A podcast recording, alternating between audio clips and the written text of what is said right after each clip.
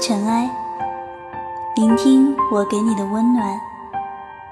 亲爱的听众朋友们，大家好，这里是一家茶馆网络电台，欢迎您的收听，我是本期主播玉棉。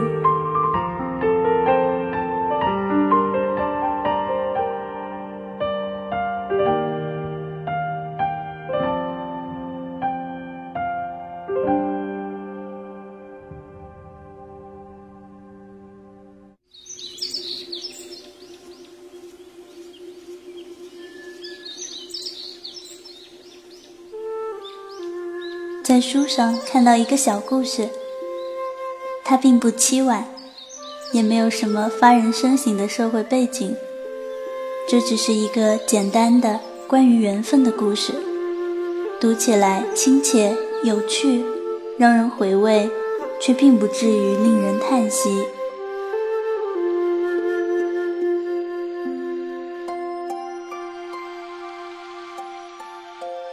周虎的妻子小谢是只狐狸，一头瀑布似的黑发，如烟罗般香软，两只眼睛总是含着两汪秋水，即使不语，亦楚楚动人。县里街坊都说周虎有天大的运气，身为一个下人，却娶了如此美丽的妻子。二十多年过去，却仍如新婚时般，在满县露富懒汉面前如胶似漆着，睥睨着别人发了霉的爱情。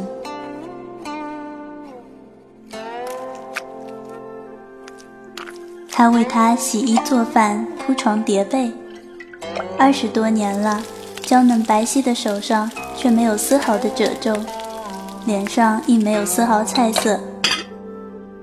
他穷，每每青黄不接时，东家便借故不发半个子儿的工钱。可他毫无怨言，总是变戏法般变出满席好菜，而他身上总穿着新衣，一个补丁都不曾见过。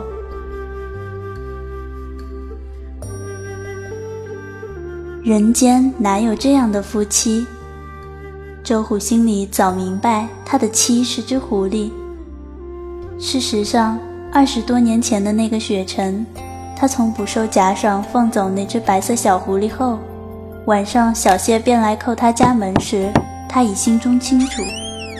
可是年少无畏，面对如此红颜，纵然是摄魂恶鬼，他也认了。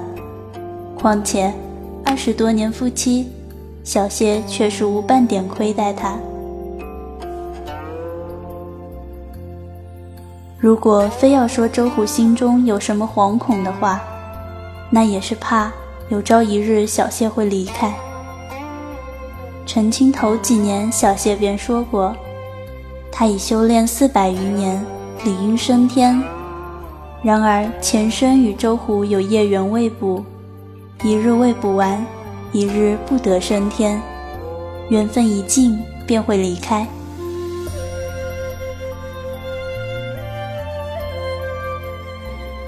日子过成了平滑的丝，要分离的念头一早在周虎的脑中淡去了。可是这一日，下工回来见到小谢，他脸上隐隐有着喜色，见到周虎又黯然垂泪，哭过了一会儿又笑，笑完了又哭，笑着哭着将周虎弄糊涂了，才告诉周虎。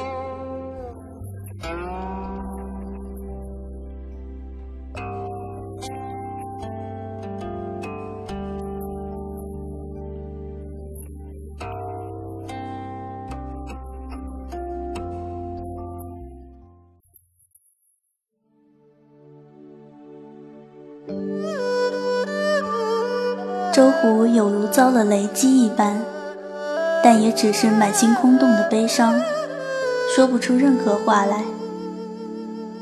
他是修了四百多年能成正果的妖，而他不过是最为愚昧的凡夫俗子。也罢，到十九日还有七天，他所能做的也就是好好珍惜这最后七天，算作这一世最好的日子的终结。最后七天，周虎恨不得将一辈子的温柔都挥洒在这七天，工也不去上了，每日只是贴着小谢，握着他的手，由晨至昏，只要他离开自己的视线一瞬，便坐立不安，惶惶仿佛面临世界末日。有时也会莫名的流下泪来，可是看着小谢的泪眼，又忍不住含泪给出个温柔的笑来。就这样哭一阵，又笑一阵，怕哭得多了，时间便过得快，于是能笑时便笑，好让时间过得慢一些。可是没有用。时间仍在毫不留情地流去。第一天，第二天，第三天，第四天。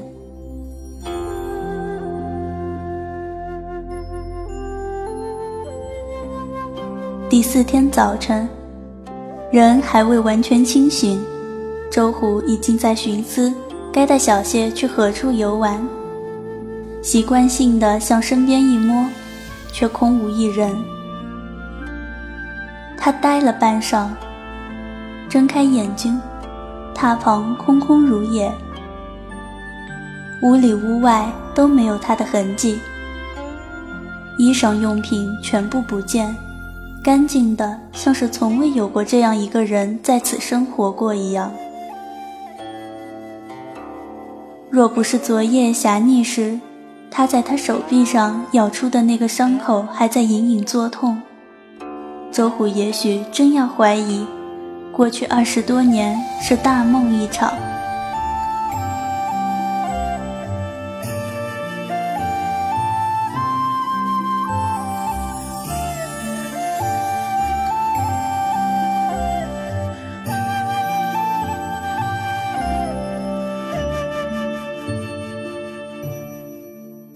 和人说说话，却发现周围没有任何活物。恍惚间，看见桌上整齐地摆着朱家女儿的跟帖和彩礼，心中不知哪来的怨气，狠狠一扫，将东西一股脑扫在地上。想哭，依旧是哭不出来，人呆呆地坐在满地狼藉间，仿佛什么都没有想。却又仿佛思绪翻飞着，过了一番沧海桑田，然后又过了很久，不知有多久，他终于恢复了神智，愤愤站起来，揽起跟帖和彩礼，喊了几个朋友，去邻村接人了。不能怪他无情，要说无情，也是小谢无情在先。明明说好七日，到第四日便离开。如此看来，竟是一日也不愿多留。夫妻是什么？不过是缘分来时，凑巧是在一张床上的同路人；缘分去时，便各走各的路，再不回头。小谢既然不回头。他也不必回头，他心里暗自发誓：小谢走了，他一样要过得很好。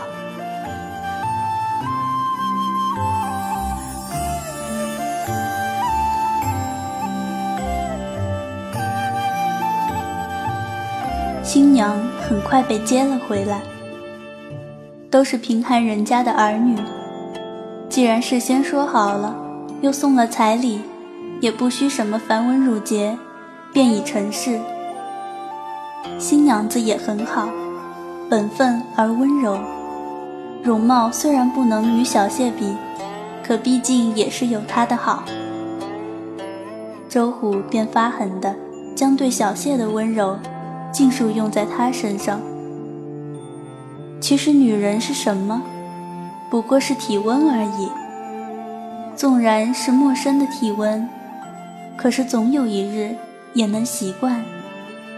抱着新娘入睡时，周虎恨恨地这样想着。夜里，新娘子枕在他手臂的伤口上时，会有钻心的痛。可是周虎什么也不说，只是转身换了个角度再睡。就这样，浑浑噩噩的过了三日。那日清晨，半梦半醒间，突然想到这是最后一日，奋力的抱紧了身边人，泪如雨下。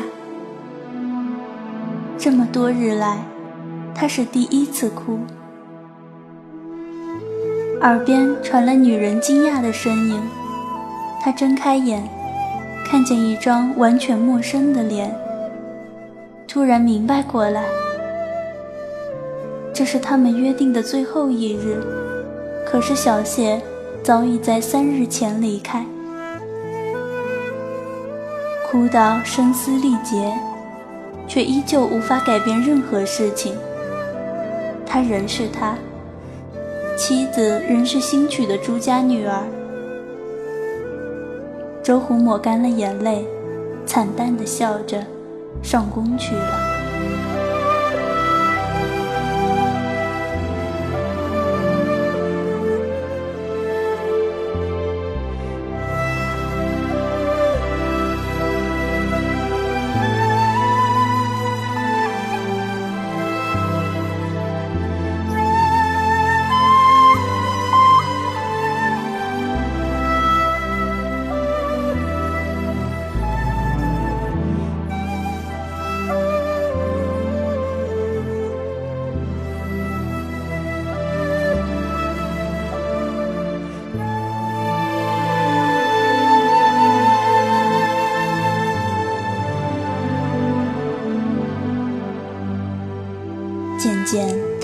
伤也终于随着温柔一道枯竭，如同县里所有同龄男子一般，他也开始学会呼喝他的妻。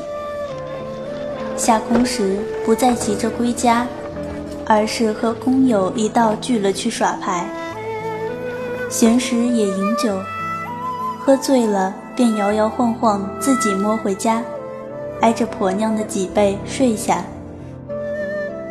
如是数年，妻子的脸上也有了风尘色，渐渐开始吵骂，甚至比其他夫妻更甚。偶尔，男人们聚在一起说起谁家长谁家短时，也常拿周虎的婆娘来取笑。那个时候，谁曾想起周虎曾经有个那样美丽温柔的妻子小谢？看周虎的样子，也似记不得。只是他们都不知道，周虎臂上那个伤口一直没好。他们也不知道，周虎每次看到那伤口时，眼前就会清楚地浮现出小谢的音容笑貌。还有，冬天时上山打猎。周虎但凡打到狐狸，定要拿回去杀死剥皮。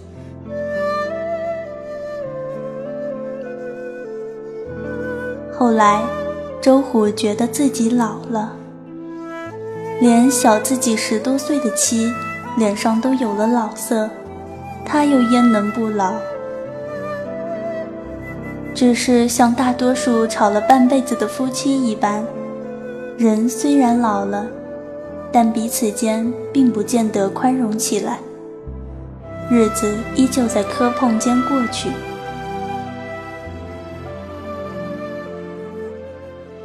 那日又因什么鸡毛蒜皮的事儿吵起来，其一气之下卷了包裹归宁。周虎呆呆地坐在家中，看见外面的天越来越阴沉，似是要下雪了。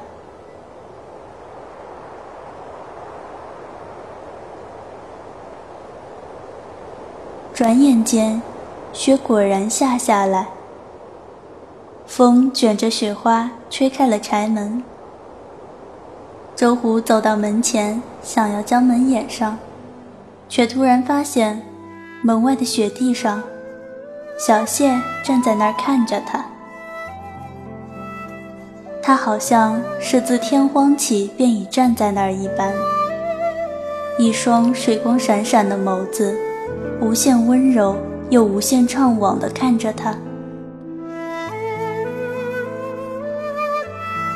与记忆相比，他的容颜竟无丝毫改变，而他的气味仍是那样香甜而亲切，仿佛一直不曾离开。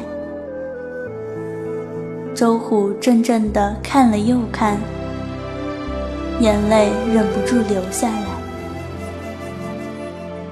他突然发现，其实他一直在思念他。他还发现，所有的恨与怨，其实都是因为他如此舍不得他。他伸手揽他入怀，说不出一个字，亦不需说任何字。他似又回到了十几岁，初遇他时的岁月。有花不完的心思花在他身上，有说不完的话要对他说。那些未对他用完的温柔，存了这么些年，他变本加厉地拿出来对他好。他知道他们这一次相聚不会太久，他也知道小谢很快又要离开了。但他只是什么都不说，什么都不问，不是不悲伤，可是他宁愿将那些悲伤深埋在心里。他宁愿告别后，小谢记得的都是他温柔的笑着的样子。他不愿意再留下任何遗憾。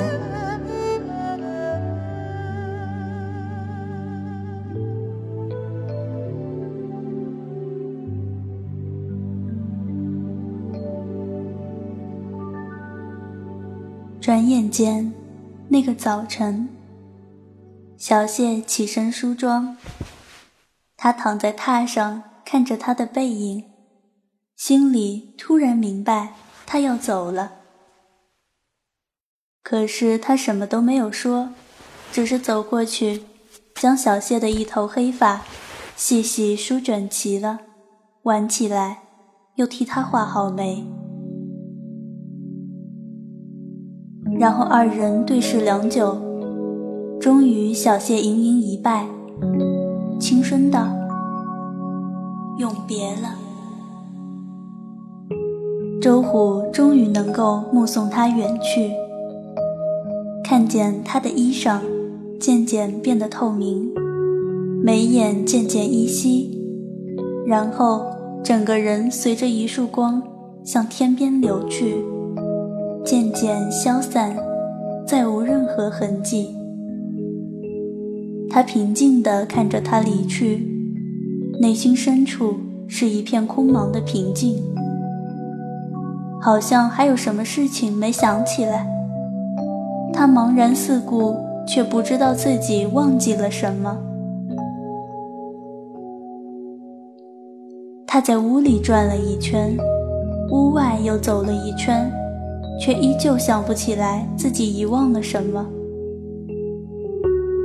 屋外的积雪已在消融，太阳出来了，天地间一片茫茫的白。突然有人唤他的名字，他抬起眼，看见从娘家归来的妻。妻不满地皱着眉，嗔道：“我回去了三日，你竟丝毫不捎个信来问问？三日。”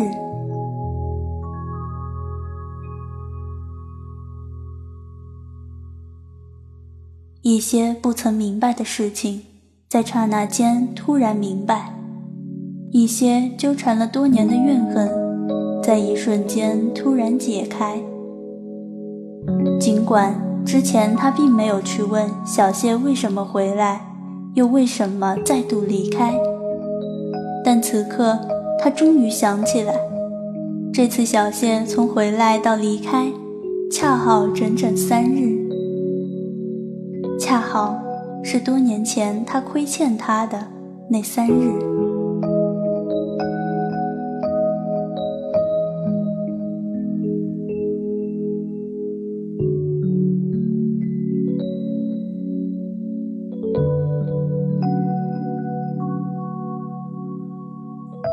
是舍不得他的，所以只剩三日的缘分，他也不忍心去用尽。于是，他没有告别，提前离开，将这三日的缘分珍藏了多年，然后重温旧梦，终于放手。手臂上传来酥痒的感觉，他挽起袖子，看见多年前那个伤口。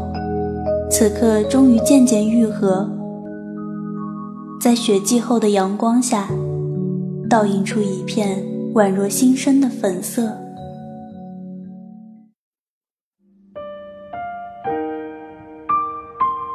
三日圆的故事，来源于《阅微草堂笔记》中一段短小的文字。对于狐仙留下三日圆的行为，书中最后也没有定论。只是如实记下了两位先生对此的评价。陈德英先生说：“这个狐狸精真是善于留有余地，珍惜福分应该这样啊。”而刘继珍先生却说：“三天后也得分手啊，何必还暂时保留那几天？这个狐狸精白修炼四百多年了。”居然还没有达到悬崖撒手的超脱境界，处理事情可不能这样啊！这个故事却让玉棉想起了一句话：“今生缘尽相思断，劝君怜取眼前人。”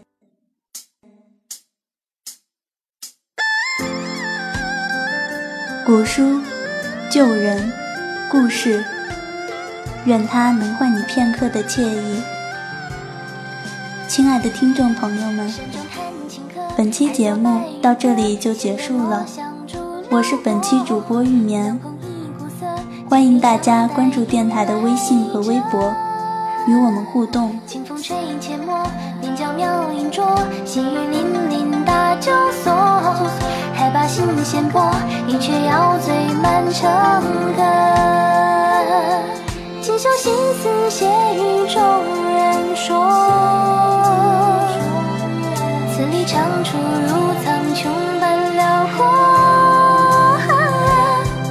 蓝白玉山河，月上丹青墨，听曲也算唱遍苦乐。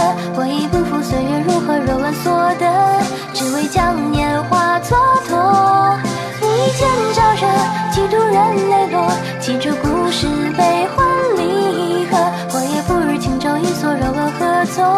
楼船向高处远投过，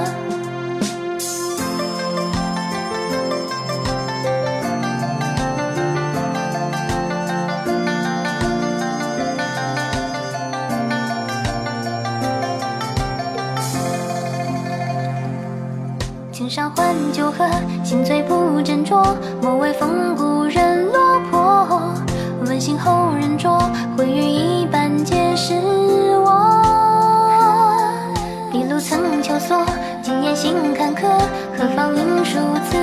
酌，长满腔寂寞，明月可几真魂魄？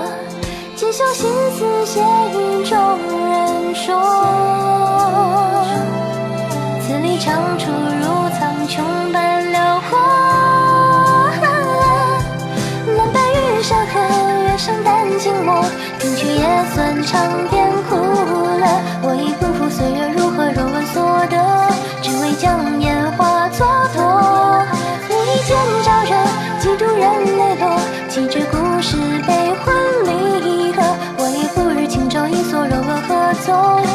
穿巷高处，人头破。南北绿山河，远山丹青墨，听曲也算唱遍苦乐。我已不负岁月如何，若问所得，只为将年华蹉跎。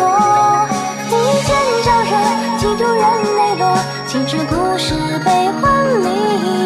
我也不知轻舟一所，柔歌何从？楼船向高处，远投波。闲来垂叶敲青瓷，江上阵阵有渔歌。